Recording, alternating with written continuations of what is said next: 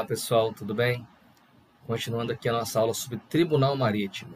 Nós falamos na aula passada que o Tribunal Marítimo ele é um órgão autônomo, ele está estruturado dentro da esfera do Poder Executivo, ele é vinculado ao comando da Marinha, principalmente nas questões de provimento de pessoal, de material, de recursos financeiros, ou seja, cabe ao comando da Marinha prover o seu funcionamento estrutural.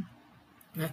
E nós vimos também que o Tribunal Marítimo ele é um órgão auxiliar do Poder Judiciário. Né? E essa questão de ser auxiliar do Poder Judiciário, ela está intimamente ligada à sua própria composição.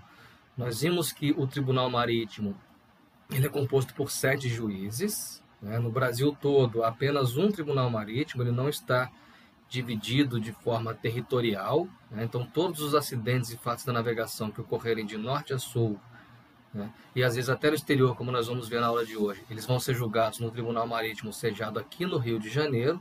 Né? E ele é um órgão muito técnico, ele é um órgão pericial, auxiliar do Poder Judiciário, por conta da própria é, capacitação dos seus juízes. Nós vimos que no Tribunal Marítimo são sete juízes, três deles são militares e quatro são civis. Né? Os três juízes militares, ali nós temos um almirante e mais dois oficiais superiores. É, nós vimos que esses militares eles são indicados pelo comandante da Marinha, são nomeados pelo presidente da República, eles têm mandato específico, né? o presidente tem mandato de dois anos, ele pode ser reconduzido. Os outros dois juízes militares têm mandatos de quatro anos, podem ser reconduzidos também. O limite de permanência para eles no Tribunal Marítimo é o teto de idade do serviço público, que atualmente é de 75 anos. Né? Já os juízes civis, aí já não são mais indicados, eles são concursados a um cargo público específico, denominado juiz do Tribunal Marítimo. Né? Ele é provido mediante concurso público. E nós vimos que desses quatro também é, há uma é, exigência de formação. Nós vimos então que um deles é bacharel em Direito, com especialização em Direito Marítimo. Nós vimos que o outro também é bacharel em Direito, com especialização em Direito Internacional. terceiro juiz civil, ele é um especialista em armação de navios. E o quarto é um capitão de longo curso. Todos eles, é, eles podem virar juízes mediante concurso público. Tá? Nós vimos também a competência do Tribunal Marítimo é a competência cartorial e a competência judicante. A competência cartorial, inclusive nós já falamos em aulas anteriores no início do semestre, está relacionada ao provimento do registro da propriedade marítima. Né? Então, todas as embarcações com mais de 100 toneladas de arqueação bruta no Brasil, elas devem ser registradas no Tribunal Marítimo. Essa é a competência cartorial. E a competência judicante, que está relacionada ao poder de julgar. Né? Nós vimos que cabe ao Tribunal Marítimo julgar os acidentes e fatos da navegação. E hoje, continuando a nossa aula, nós vamos falar sobre jurisdição, nós vamos falar também sobre os acidentes e fatos da navegação, afinal de contas, já começamos a falar sobre eles, vamos saber quais são agora, né? e vamos falar também sobre a apuração de responsabilidade no Tribunal Marítimo. Então, quando a gente fala de jurisdição, a gente está falando do alcance da lei. É, qual é o alcance de atuação do Tribunal Marítimo? É, nós falamos aqui já que o Tribunal Marítimo ele é único fisicamente, sediado aqui no Rio de Janeiro, é, e acidentes de norte a sul eles vão ser julgados aqui. Mas, afinal de contas, qual é o alcance dessa jurisdição? A jurisdição é basicamente a aplicação da lei a um caso concreto né, em linhas gerais, para que vocês possam entender melhor de uma forma não muito técnica, não muito jurídica, né, a jurisdição ela é o alcance da lei, vem do latim jurisdictio, dizer a lei. Então, o Tribunal Marítimo ele vai ter a função de aplicar a sua lei, aplicar uma determinada lei a um caso concreto. Que caso concreto seria esse? Um acidente ou fato da navegação. Agora, há a questão também de localidade de ocorrência desse acidente ou fato. Né? Nós veremos que estaremos, poderemos estar diante de situações onde não será permitida a atuação do Tribunal Marítimo. Então diz a lei do Tribunal Marítimo o seguinte: né, o Tribunal Marítimo ele vai exercer a sua jurisdição sobre. Vamos lá. Primeira hipótese: embarcações mercantes de qualquer nacionalidade em águas brasileiras. Então, note aqui, embarcações mercantes. A primeira coisa que eu peço para vocês prestarem atenção, embarcações mercantes. A lei é clara, o Tribunal Marítimo exerce a sua jurisdição, aplica a sua lei sobre acidentes e fatos da navegação, né? aplica a sua lei em acidentes e fatos da navegação sobre embarcações mercantes. Então aqui a gente já vai excluir navio de guerra. Tá? O Tribunal Marítimo, via de regra, a gente vai ver daqui a pouquinho que tem uma exceção, mas via de regra, o Tribunal Marítimo ele não aplica a sua lei né, a acidentes e fatos da navegação ocorridos com navios de guerra, tá? somente navios mercantes. E aqui a gente vê embarcações mercantes de qualquer nacionalidade em águas brasileiras. Aqui a gente tem que olhar também, então, para a nacionalidade da embarcação e para o local de ocorrência do acidente. Tá? Então, nós vamos olhar, primeiro, se é embarcação mercante ou navio de guerra. Tá? Depois, nós vamos olhar para a nacionalidade dessa embarcação e para o local da ocorrência do acidente. Então, voltando ali no slide, nós vemos o seguinte: embarcações mercantes, de qualquer nacionalidade em águas brasileiras. Ou seja, nós estamos no primeiro cenário aqui, em AJB, em águas jurisdicionais brasileiras, diante de um acidente ou fato ocorrido com embarcações mercantes de qualquer nacionalidade. Vamos exemplificar. Vamos imaginar um navio mercante de bandeira panamenha está demandando o canal de acesso do Porto do Rio de Janeiro e ele vem a encalhar. Nós vamos ver daqui a pouquinho que encalhe é um dos acidentes da navegação. Né? Então, se é encalhe, se é acidente da navegação, haverá instauração de inquérito para apuração e o Tribunal Marítimo vai julgar. Tá? Por que ele vai julgar esse navio de bandeira panamenha? Poxa, mestre, mas o navio é estrangeiro, mas não importa. Ele é um navio mercante que está em águas jurisdicionais brasileiras. Tá bom? Então, aqui, embarcações mercantes de qualquer nacionalidade em águas brasileiras. Ah, vamos imaginar que um navio mercante de bandeira egípcia, ele naufraga no mar territorial brasileiro. Tá?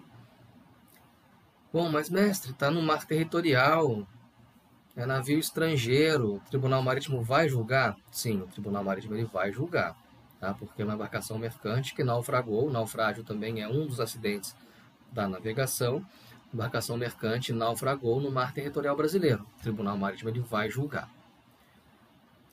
Segunda hipótese de aplicação de exercício da jurisdição do Tribunal Marítimo. Vamos lá. Embarcações mercantes brasileiras em alto mar ou em águas estrangeiras. Bom, vamos lá. Essa segunda hipótese a gente já está mudando a nacionalidade da embarcação. Nós estamos agora tratando de embarcações brasileiras, somente embarcações brasileiras. Na linha A, nós vimos que ela diz embarcações mercantes de qualquer nacionalidade em AJB. Então, se é embarcação mercante de qualquer nacionalidade, é inclusive a brasileira. A gente está falando da brasileira e da estrangeira. Tá? Então, se for de qualquer nacionalidade, em AJB. Agora a gente está falando somente de embarcações de bandeira brasileira, embarcações mercantes de bandeira brasileira. Nós vimos que pela linha A, o Tribunal Marítimo vai julgar a brasileira. Né? Agora, quando se trata de embarcação mercante brasileira, essa questão de territorialidade ela é ampliada. Nós vamos aplicar a lei nas águas jurisdicionais brasileiras, vamos estender essa aplicação para o alto mar e vamos, inclusive, aplicar a lei se esse acidente da navegação for é, ocorrido, se ele ocorrer em águas estrangeiras. Olha lá, olha lá. Embarcações mercantes brasileiras em alto mar ou em águas estrangeiras. Vamos imaginar que. É, vamos imaginar esse navio que está encalhado lá no canal de Suez. Ele é um navio de bandeira estrangeira, não me recordo a bandeira, a nacionalidade dele, mas vamos supor que ele fosse um navio de bandeira brasileira. Tá? Ele está lá no exterior, está em águas estrangeiras e ele encalhou. Será que o Tribunal Marítimo poderia julgar esse acidente da navegação, esse encalhe, apurar a responsabilidade por esse encalhe e aplicar as penalidades previstas na lei? Se fosse um navio de bandeira brasileira, poderia. Né? Porque a gente vê que quando estamos diante de acidentes fatos da navegação ocorridos com navio de bandeira brasileira, a aplicação da lei vai ocorrer com um acidente em qualquer lugar. Tá bom? Seguindo.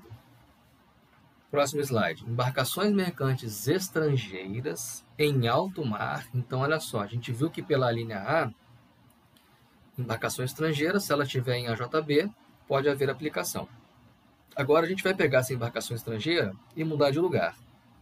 E vai levar ela para o alto mar. Vamos imaginar que um navio mercante estrangeiro, né, ele está em águas internacionais, no alto mar, né, águas fora da jurisdição de qualquer país, ou seja, além das 200 milhas, tá bom? Então, águas internacionais, sinônimo de alto mar. Né? Águas internacionais são as águas que não estão sob a jurisdição de nenhum país. Zona econômica exclusiva, para dentro das 200 milhas, né? a ZE, naquele espaço que vai de 12 a 200. Nós não podemos chamar de águas internacionais, porque ali os estados eles exercem algum tipo de jurisdição, mínima que seja, né? para fins econômicos, mas é uma jurisdição. Sim, então, se nós estamos em águas jurisdicionais, nós não estamos diante de águas internacionais. Ali são águas nacionais, águas que pertencem, de alguma forma, a um determinado estado.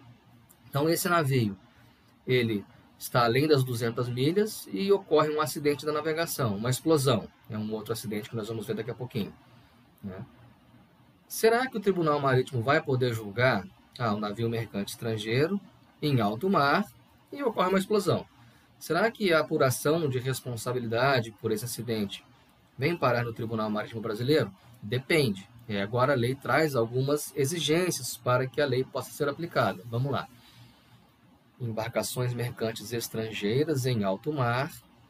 E aqui vem o detalhe, olha. No caso de estarem envolvidas em qualquer acidente marítimo ou incidente da navegação, no qual tenha pessoa física brasileira perdido a vida ou sofrido ferimentos graves, ou que tenham provocado danos graves a navios ou instalações brasileiras ou ao meio ambiente marinho, de acordo com as normas do direito internacional. Pois bem, se a embarcação mercante estrangeira estiver em alto mar, via de regra, o Tribunal Marítimo não exerce a sua jurisdição, a não ser que nesse acidente ou fato da navegação tiver uma pessoa física brasileira sofrido um acidente grave, ferimentos graves, perdido a vida, ou se porventura né, esse acidente ele causar danos a navios, instalações brasileiras ou ao meio ambiente marinho, que afete, evidentemente, né, de forma negativa, o meio ambiente marinho brasileiro. Nesse caso, o Tribunal Marítimo ele pode exercer a sua jurisdição. Agora, se essa embarcação mercante estiver em águas estrangeiras, embarcação mercante de nacionalidade estrangeira, né? embarcação mercante estrangeira em águas estrangeiras, águas jurisdicionais de um outro país, o Tribunal Marítimo não vai aplicar, não vai exercer a sua jurisdição, tá bom? Então essa é a jurisdição do Tribunal Marítimo. Aqui agora nós vamos para um outro detalhe, né? Embarcação mercante. Nós falamos aqui também, pedi para vocês prestarem bastante atenção nisso. Tribunal Marítimo ele exerce a sua jurisdição sobre embarcações mercantes. O que, o que seria embarcação mercante para o Tribunal Marítimo? Nós sabemos que né, nós temos aqui no slide, inclusive, um conceito de embarcação mercante. Considera-se embarcação mercante toda construção utilizada como meio de transporte por água e destinada à indústria da navegação, quaisquer que sejam as suas características e lugar de tráfego. Então, embarcação mercante é aquela embarcação destinada a indústria da navegação. E aí vocês vão falar assim para mim, poxa mestre, mas olha só, outro dia eu li aí no, jornal, vi na internet que teve um acidente com um jet ski na praia, um lugar aí, inclusive a pessoa foi atropelada pelo jet ski, veio a óbito, e eu li lá na reportagem que aquele, aquele caso ele ia ser julgado pelo Tribunal Marítimo. Mas espera aí, como é que fica então? Como é que não estou entendendo nada? Porque jet ski não é embarcação mercante, né? Com certeza. Se a gente for verificar o conceito doutrinário de embarcação mercante, a gente vai chegar naquela construção náutica destinada à indústria da navegação, coisa que já disse que não é. Só que tem um detalhe: a lei do Tribunal Marítimo ela tem um artigo lá, o artigo 11, que amplia esse conceito de embarcação mercante para permitir que demais artefatos também sofram a jurisdição do Tribunal Marítimo. Então, olha lá, diz o artigo 10 o seguinte: 11, corrigindo, artigo 11. São também considerados como embarcação mercante para o Tribunal Marítimo. A. A linha A. Os artefatos flutuantes de habitual locomoção em seu emprego. Pronto, já tudo já pode ser enquadrado ali, né? Um artefato flutuante de habitual locomoção em seu emprego, uma canoa, né? é jurisdicionada pelo Tribunal Marítimo. A linha B. As embarcações utilizadas na praticagem, no transporte não remunerado e nas atividades religiosas, científicas, beneficentes, recreativas e desportivas. Né? Então, olha só a ampliação desse alcance. Né? Embarcações recreativas, embarcações desportivas, aí o jet ski, né? embarcações da praticagem, ao prático sofreu um acidente ali na embarcação, isso pode ser jurisdicionado pelo Tribunal Marítimo. A linha C, importante para a gente conversar também. As empregadas no serviço público, exceto as da Marinha de Guerra. A gente já começou falando isso, né? O Tribunal Marítimo não exerce a sua jurisdição sobre navios de guerra. Mas e outras embarcações de serviço público? Mas como assim, mestre? Outras embarcações de serviço público? Lancha da Polícia Federal, lancha da Receita Federal, da aduana, né? embarcações de serviço público. Vamos supor que essa lancha, essa embarcação, ela se envolva num acidente da navegação. Ela será jurisdicionada pelo Tribunal Marítimo sem exceção. Tá? Agora, navios de guerra, via de regra, eles não são jurisdicionados. Agora, tem também uma possibilidade de exercício de jurisdição do Tribunal Marítimo em acidentes ou fatos ocorridos com navios de guerra. Quando é que isso vai acontecer? Quando esse navio de guerra for usado, ainda que parcialmente, no transporte remunerado de coisas ou pessoas. Isso é um princípio de direito internacional, em que os navios de guerra têm, eles têm imunidade de jurisdição, né? porém, quando esse navio é, de guerra ele é usado, ainda que parcialmente, no transporte remunerado de coisas ou pessoas, ele perde a sua imunidade. E ele, ao perder a sua imunidade, ele é tratado como um navio mercante. Então, diz a lei o seguinte, olha lá na linha D. As embarcações da Marinha de Guerra, quando utilizadas total ou parcialmente no transporte remunerado de passageiros ou cargas. Então, nessa situação, neste cenário, o navio de guerra ele perde a sua imunidade e ele é tratado como um navio mercante. Tá? Seguindo ali, aeronaves durante flutuação ou em voo, desde que colidam ou atentem de qualquer maneira contra embarcações mercantes, e, por fim, os navios de Estado estrangeiros utilizados para fins comerciais. Né? Então, toda embarcação, todo navio de Estado, quando ele é usado para fins comerciais, né, é remunerado pelo transporte, ele é tratado como embarcação mercante. Tá ok? Então, a gente vê que há uma ampliação desse conceito de embarcação mercante para permitir a atuação do Tribunal Marítimo.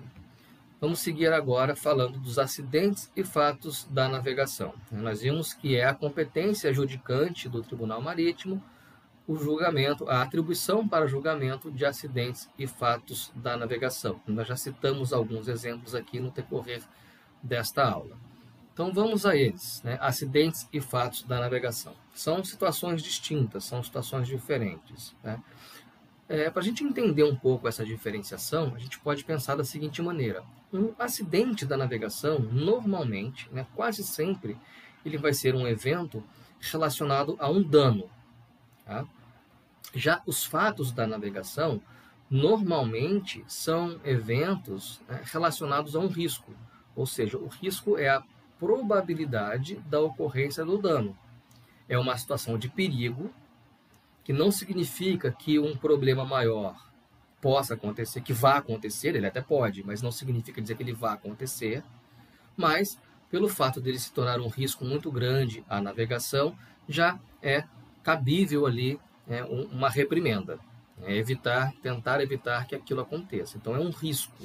Então normalmente os acidentes da navegação eles vão ser eventos relacionados a um dano e os fatos da navegação normalmente quase sempre vão ser eventos relacionados a um risco. Né? O risco é a probabilidade da ocorrência do dano. Então vamos a ele. Consideram-se acidentes da navegação. Eu até coloco uma observação ali no slide, olha, acontecimentos relacionados a um dano.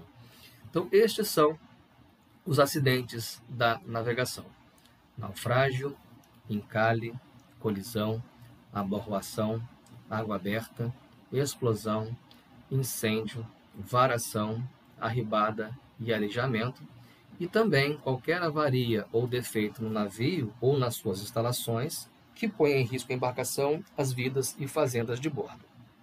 Então, esses são os acidentes da navegação. E aqui um outro detalhe importante: a lei do Tribunal Marítimo, a lei 2180 de 54, ela não conceitua né, cada um desses acidentes.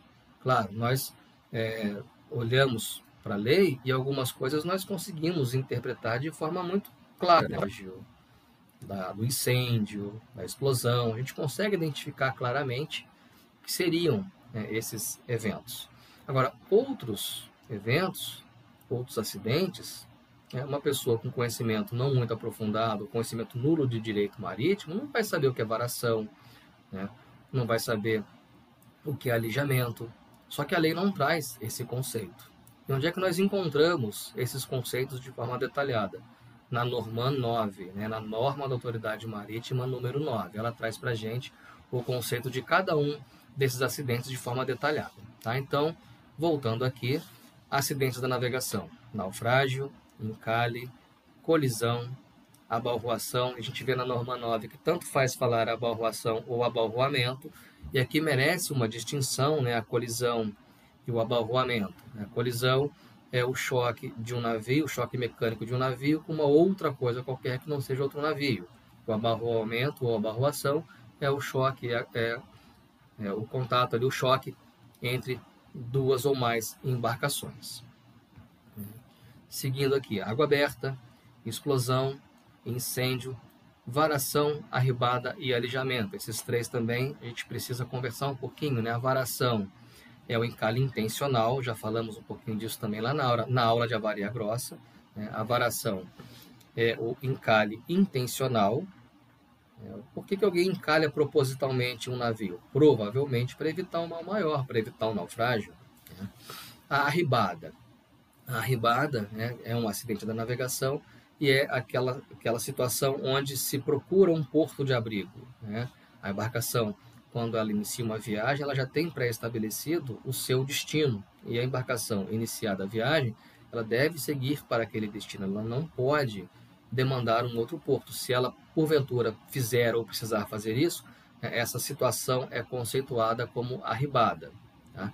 O alijamento é o lançamento deliberado de coisas ao mar, não é só carga, tá? mas qualquer pertenças do navio que forem também é, deliberadamente jogadas ao mar, nós estaremos diante de um alijamento. Então, nós temos esses 10 é, acidentes da navegação, naufrágio, encalhe, colisão, abalroação, água aberta, explosão, incêndio, varação, arribada e alijamento, e ainda também é, avaria ou defeito no navio ou nas suas instalações que põe em risco a embarcação, vidas e fazendas de bordo.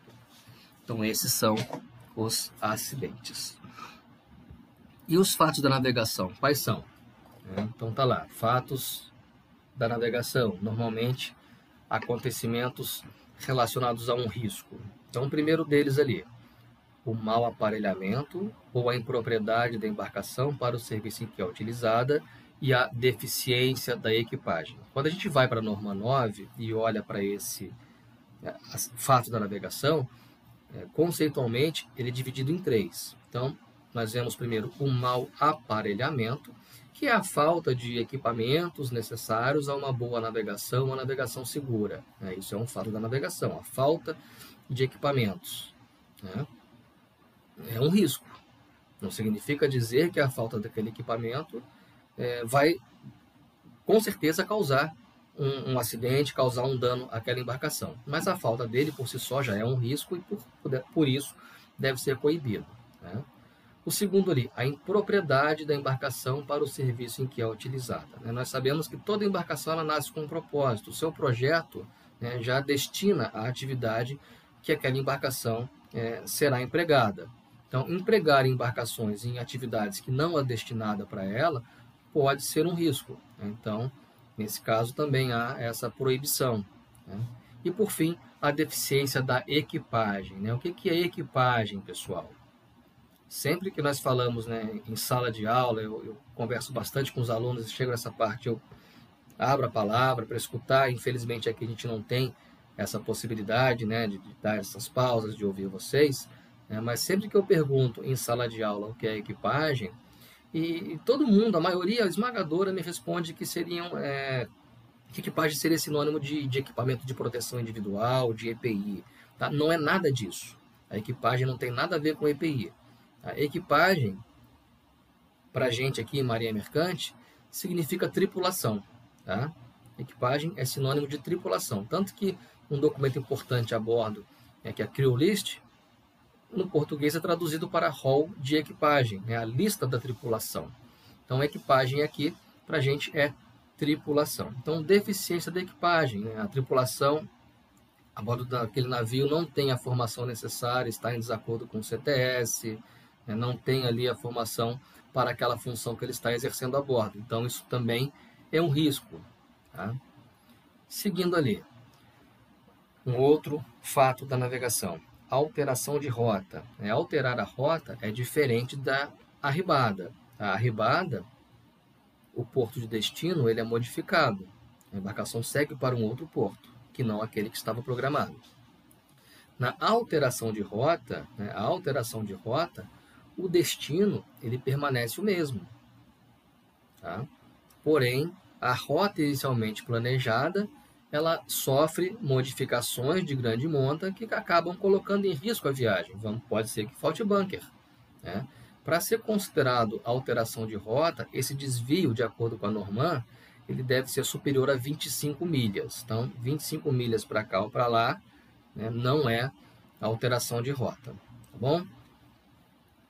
Seguindo, má estivação da carga, que sujeite a risco a segurança da expedição. A linha D, a recusa injustificada de socorro embarcação em perigo. Tá? Recusa injustificada é fato da navegação. Tá? Se tiver uma justificativa, tiver uma boa causa, não será considerado como recusa. Tá? Não será um fato da navegação, será uma recusa justificada mas a recusa injustificada ela é considerada também um fato da navegação. Seguindo a linha EPO, todos os fatos que prejudiquem ou ponham em risco a incolumidade e segurança da embarcação, das vidas e fazendas de bordo, é bem genérico, né? Todos os fatos que prejudiquem ou coloquem em risco a incolumidade e segurança da embarcação, né? É, vocês vão ter a oportunidade de assistir um julgamento no Tribunal Marítimo, ainda que de forma remota, de forma online, por, conta da pandemia, as visitas estão é, restringidas, né? mas volta e meia, né, sempre que a gente está lá assistindo uma sessão de julgamento, é, há um caso envolvendo clandestino a bordo. Né? O navio está chegando no porto e tem um clandestino. É, normalmente, aqui no Tribunal Marítimo, a presença do clandestino a bordo ela é enquadrada aqui nessa linha eco, né? todos os fatos que prejudiquem ou ponham em risco a incolumidade e segurança da embarcação, das vidas e fazendas de bordo. Né? E, por fim, é, o emprego da embarcação, no todo ou em parte, na prática de atos ilícitos previstos em lei como crime ou contravenção penal ou lesivos à Fazenda Nacional. Aqui nessa linha F, o Tribunal Marítimo não julga o crime, né, o crime, esse ato ilícito, criminal, ele vai ser julgado na justiça comum, na justiça criminal. O que o Tribunal Marítimo vai apurar aqui é o porquê daquela embarcação estar sendo empregada na prática de um ato ilícito e qual é a responsabilidade, qual é o envolvimento dos proprietários daquela embarcação né, nessa prática. Então, é, o que vai ser julgado aqui é um ilícito administrativo. O Tribunal Marítimo, né, ele não é um órgão da estrutura do Poder Judiciário. Ele é um órgão administrativo. Ele não é um órgão judicial, ele é um órgão administrativo. Todos os atos aqui são atos administrativos. Todos os atos praticados no Tribunal Marítimo são atos administrativos. Tá? Então, esses foram os acidentes e fatos da navegação.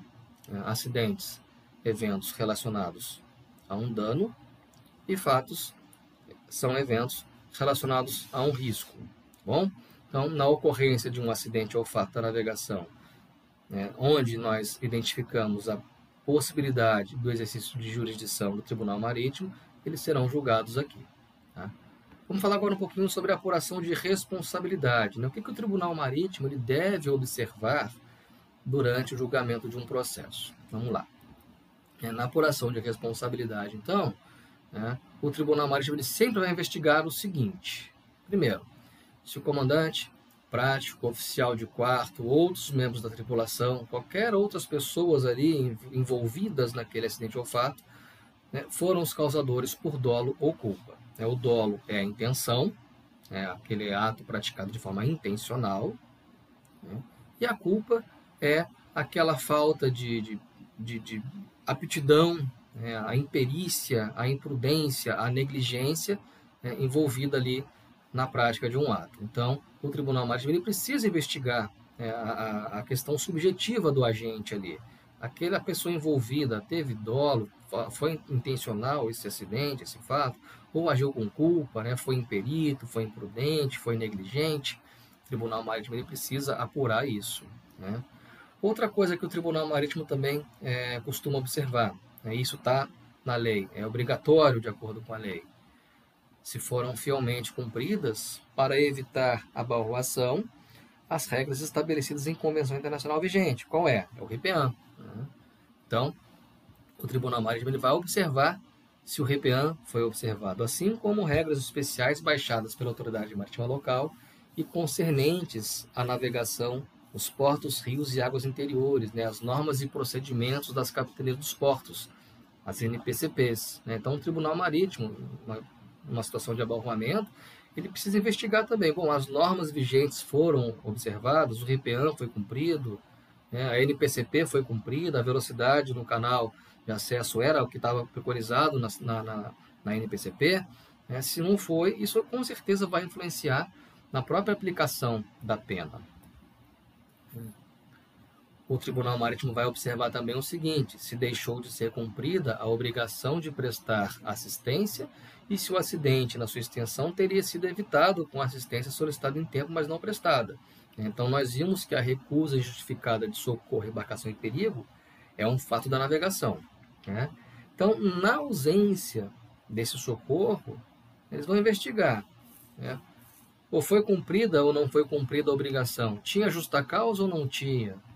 Ah, se o socorro tivesse sido prestado, será que o acidente teria sido evitado? Né? Os, os prejuízos ali teriam sido minimizados? Então, tudo isso também vai ser observado pelo Tribunal Marítimo.